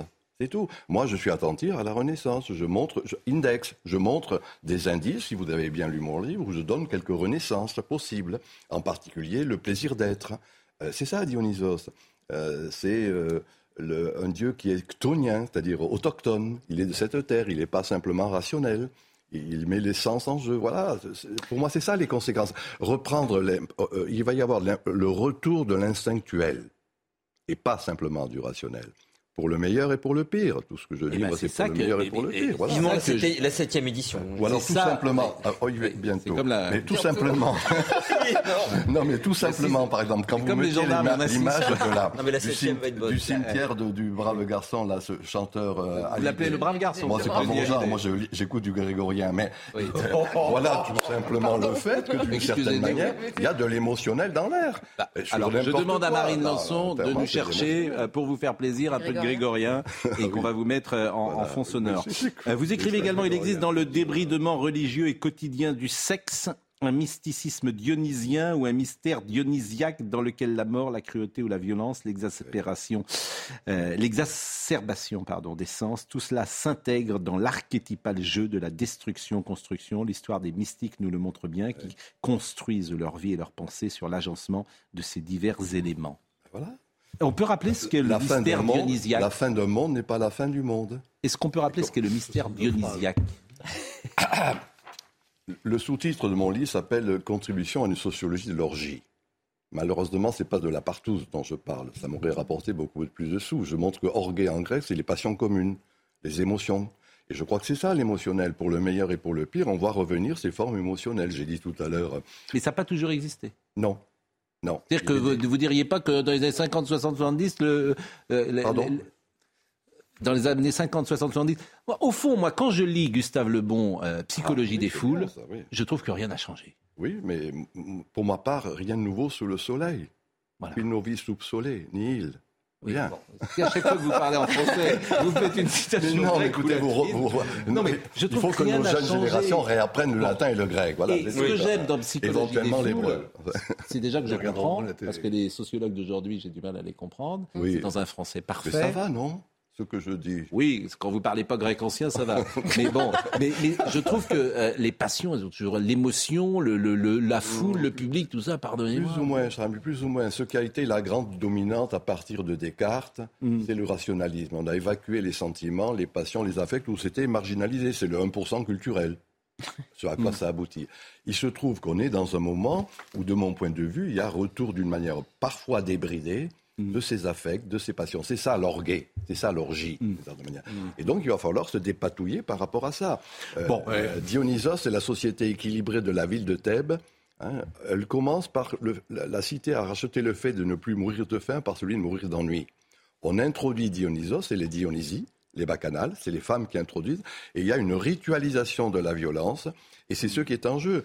Depuis deux, moi je l'avais annoncé il y a fort longtemps que l'asepsie de la vie sociale, le, vous dites le masque, moi je dis la muselière, euh, les, gestes barrières, les trucs de ce genre, etc.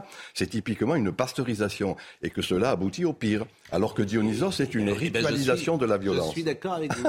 je suis pas mais moi je suis d'accord avec vous. J'y ai vu ça. je sais que vous êtes d'accord avec moi. Eh oui, euh, j'ai dit la muselière, donc je vois bien. Mais là, euh, les bonnes habitudes, vous avez entendu François Braun? Oui, On peut le réécouter ce que dit François il faut, être, il faut être pour le délit de faciès. Il est tellement laid qu'il y a raison qu'il Ah non, non, non, attendez. Et si. Alors là, je... non, il voulait dire qu'il était laid avec le masque. ah oui, avec le masque. avec le masque. Ah bon Non, non, ça va. Si on, a, si on commence à attaquer les physiques... Non, non, il parlait avec le masque. Avec le masque. Non, non, et M. Braun, en plus, c'est un homme sympathique. Euh, oui, oui. Mais c'est pas les gens personnellement qui sont en cause. C'est ce qu'ils deviennent lorsqu'ils sont au pouvoir. Peut-être qu'on serait pareil peut-être. Mais bon, comme on n'y sera pas, on jamais, on ne pourra pas savoir. Je voudrais qu'on réécoute Monsieur Braun parce que les bonnes, les bonnes et vieilles habitudes, remettez le masque, bon sang de bois. Réécoutons. Je demande à ce que l'on mette le masque dans les transports euh, en commun, comme je l'ai déjà dit, dans les endroits où nous sommes proches les uns des autres, parce que la personne qui est à côté de vous, vous ne pouvez pas savoir si elle ne vient pas ici justement pour sa consultation parce qu'elle a un traitement pour le cancer ou parce qu'elle a été greffée d'un poumon ou d'un rein. Donc c'est vraiment une responsabilité de tous, une responsabilité de tous nos citoyens. Reprenons les bonnes habitudes des gestes barrières. Ah, le choc ah. C'est bien. Totalement décadent. Oh non, ça... La marche des rois. C'était pour vous. En voyage de bon on peut écouter Monteverdi le matin, c'est assez gai. Le vrai grégorien, c'est pas ça, cher ami. Ah non, ça c'est le grégorien. Ça c'est le grégorien. c'est le grégorien d'appartement. C'est le, grégorien d'ascenseur. C'est le grégorien d'ascenseur. Marine, mettez Palestrina, mettez, mettez Monteverdi, choisissez quelque chose de la ah, musique sacrée, s'il vous plaît. Là, c'est pas possible. On dirait presque quoi ma gueule, ça. Écoutez, on a commencé par la vérité. Vous n'avez pas l'impression qu'il disait la vérité, votre ministre, il y a un instant? C'est-à-dire? Ben, euh, D'une manière surplombante, euh, la vérité, là encore du grec, paranoïa. Je pense par en haut et non pas de ceux qui, par ceux qui aient vécu la vraie paranoïa. Un discours d'autorité. Oui, mais autorité. C'est le médecin qui parle. Écoutez, un discours du pouvoir. Oui, L'autorité, c'est tout à fait différent. L'autorité, c'est ce qui fait croître. Un bon auteur, c'est ce qui je sais, vous savez pas. Je sais, vous savez pas. Je suis professeur, vous connaissez mais je suis un vieux professeur, excusez-moi. Oui, je suis journaliste. bon, J'aime pas les journalistes. J'aime pas les journalistes. Il est possible qu'on retombe un peu sur terre parce qu'on va avoir Jacques Vendroux. Euh, il est avec nous, Jacques. Jacques, je ne sais pas s'il écoute euh, du grégorien le matin. Euh, peut-être écoute-t-il autre chose. Qu'est-ce qu'il est avec nous euh, Il ne retourne pas parce qu'on est dans Ah, Jacques Le foot. Qu'est-ce qui se passe, Jacques? Qu'est-ce que vous avez là? Parce que chaque jour, vous nous préparez une petite surprise. Vous êtes où Et vous avez quoi? Ah, un jingle avant. Il va à la chasse. Jingle, jingle, jingle, Jacques Vendroux. Vendroux Dites.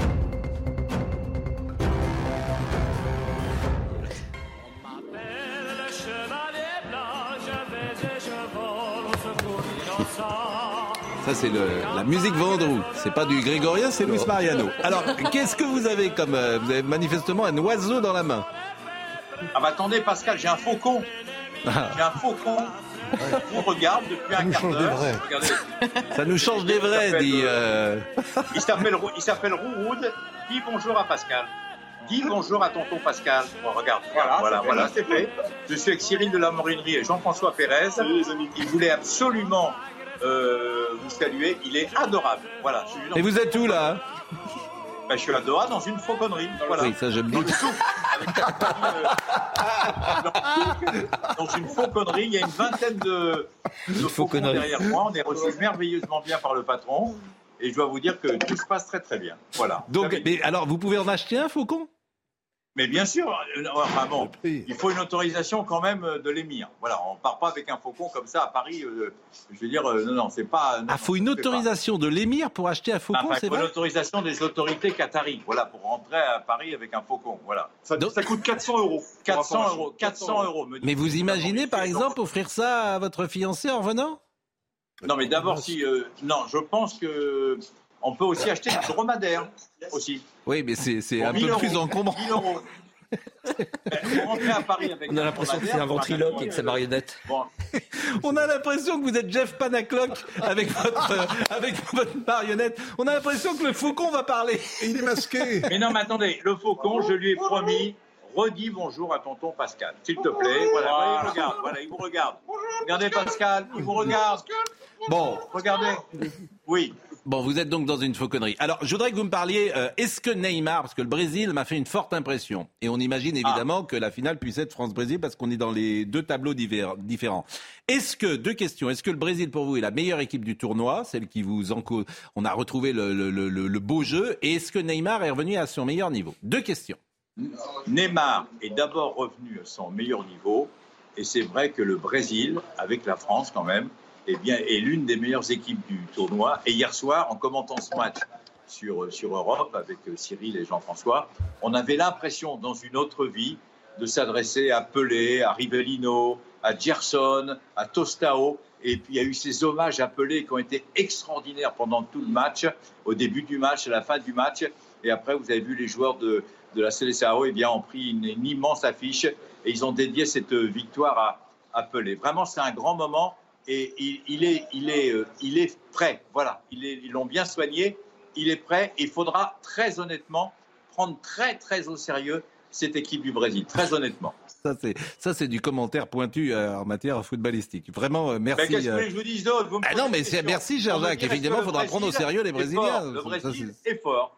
Non, ça, c'est sûr. Mais moi, je trouve qu'ils m'ont emballé hier soir. Ils m'ont emballé quand même dans le, comment on dit, le, le Jao Bonita, là, le, le, le, beau jeu? Joga Bonito. Voilà, le, Joao Je parle moins bien brésilien que. Bon, c'est pas dangereux d'avoir un faucon comme ça. Après, il peut pas vous, vous attaquer? Non, non, non, non, pas du tout, parce que je lui ai dit que j'étais français. Je lui ai dit, enfin, on lui a parlé. Vous voyez, il écoute, il comprend très bien le français. Mhm. On lui a parlé de vous, on lui a parlé un petit peu de, du Brésil. Il est complètement. D'accord. Euh, et, vous nous rappelez son nom simplement? Vous nous rappelez son nom? Loulou. Louloud. Loulou. Il s'appelle Loulou. Louloud. Loulou, ne m'engueulez pas, je n'ai rien fait, je voudrais. Loulou, maintenant c'est un ami à nous, euh, Pascal. Un, de vos amis. Bon, euh, donc la personne qui est à côté de vous, peut-être euh, on peut la voir, c'est qui est-ce qui est à côté de vous Alors vous avez Cyril de la Moridrie, qui est l'une des grandes voix d'Europe 1. Cyril. Et vous avez mon ami Jean-François Pérez. Et eh ben voilà. Dis bonjour, à, je dis bonjour à, la Eh ben écoutez, c'est. C'est les To Be Free, c'est très bien. c'est les To Be Free, vous pouvez monter un spectacle tous les trois. Bon, merci. Alors, Pascal. Oui Pascal, juste en un mot, vous dire quand même que si la mairie de Paris a envie de faire quelques investissements, c'est extrêmement efficace contre les pigeons. Ça les fait fuir. Eh bien, écoutez, on a peu de contact avec la mairie de Paris, comme vous le savez. Hein que, que, me dit Marine? Écoutez, ici, alors justement, puisque vous parlez de la mairie de Paris, on peut dire à Ina Hidalgo que ici c'est propre. Bon, bah, écoutez, vous allez, vous allez bah, restez-y. Euh, je rappelle évidemment que vous êtes d'Europe 1, bien évidemment, tous les trois. Euh, il est 10h31. Euh, ah, mais il reste 5 minutes encore. Et donc, Audrey Berthaud est là pour nous rappeler les trois informations. et à tout de suite, on revient.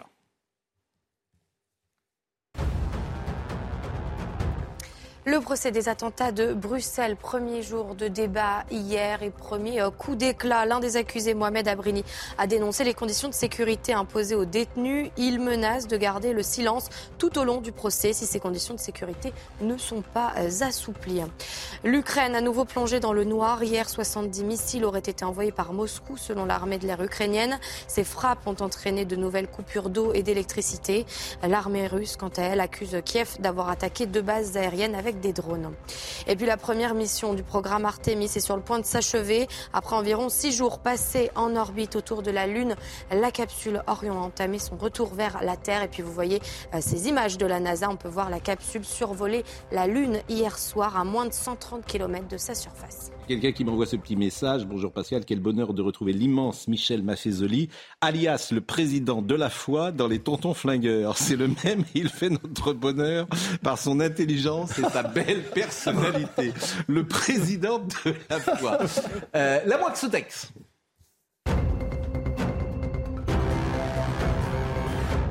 Alors chaque euh, semaine, vous nous apportez un livre à lire et qui fait sens, un livre classique. Quel est, le livre? C'est une pièce de théâtre très peu connue de Sacha Guitry qui s'appelle Le Veilleur de nuit, comédie en trois actes. Alors moi, je suis un fan absolu de Guitry. Il y a une réplique que j'adore dans cette pièce, avant que je la résume. Euh, vous avez toujours votre, vous avez votre père? Oui, oui, pas sur moi, mais enfin je l'ai. C'est génial. Non, alors voilà, euh, Le Veilleur de nuit, c'est l'histoire d'un homme assez âgé qui a une maîtresse, comme souvent dans Guitry, et en fait, il se choisit, il choisit lui-même l'amant de cette maîtresse afin de ne pas en être jaloux. Et donc, je vais, ce que j'ai jamais fait, mais je vais vous lire un petit passage. L'amant euh, est furieux parce qu'en fait, il a l'impression de se faire avoir. Voilà ce que dit l'amant à la femme en parlant du vieux monsieur. Dans cette combinaison-là, dit l'amant, moi je suis chocolat. Donc la fille dit, pourquoi donc? Et parce que je t'aime. Or, nous en sommes arrivés à ceci. Il n'est pas jaloux de moi, et moi je suis jaloux de lui. C'est le comble. Quand il est près de toi, il est content. Quand il est loin de toi, il est tranquille. Il sait qui je suis. Ce n'est pas supportable. Donc en fait, Guitry arrive à faire une pièce où l'amant est jaloux du mari officiel. Et c'est ça, c'est génial, parce qu'en fait, il a adoubé un amant comme ça, il est tranquille, il sait qui couche avec sa femme, donc il n'a pas la panique qu'on lui vole sa femme. Donc en fait, il anesthésie sa propre jalousie en savant exactement hmm. avec qui sa femme le trompe. Moi, c'est extraordinaire. Mais c'est une pièce qui est. le veilleur de nuit, oui. Ouais, qui est peu jouée. Euh, oui, très peu jouée. Et on sent que c'est une pièce où Guitry, c'est ça que j'adore dans cette pièce, a trouvé euh, le climax complètement au hasard, à force des, enfin, au fur et à mesure de la plume. Mais c'est un très grand Guitry. Ma femme un Guitry raté, mais quand même. Les Guitry ratés, c'est meilleur qu'un Zeller réussi. Ah non, dites pas de mal de Florian Zeller. Ah, merde. non, alors attendez. Non, non, alors là, franchement, s'il y a quelqu'un, vous dites pas de mal. Hein. C'est un mélange de Pinter et de Guitry, justement, Florian Zeller. Franchement, franchement. Le pauvre Guitry doit faire des Non, non, non, non, non, non, non. Bah, J'assume. Ma femme, ma femme et moi avons été 25 ans heureux, puis nous nous sommes rencontrés. Sacha Guitry. Mon Noël à moi. Mon Noël à Je vous fais toto aussi. La plus grande citation de tout Guitry. Non, la littérature, la littérature hermétique, c'est ce que j'en saisis justement qui m'échappe. C'est moins bon. Ah non, c'est génial. Mon Noël à moi. Mon souvenir de Noël, il date pas d'aujourd'hui. Il a 64 ans. C'était dans un bateau, un rafio. J'étais en train, au milieu de mon tour du monde en deux chevaux. Euh, et euh, privé de femmes. Et dans ce rafio, il y avait deux japonaises. Euh, j'étais là avec mon frère d'armes, Jean-Claude Baudot, et on n'a pas cessé, pour la fête de Noël, de faire une cour acharnée à nos deux japonaises, qui ont refusé, mais qui nous ont laissé une adresse à Sao Paulo. On les a retrouvées à Sao Paulo, on les a invitées à dîner.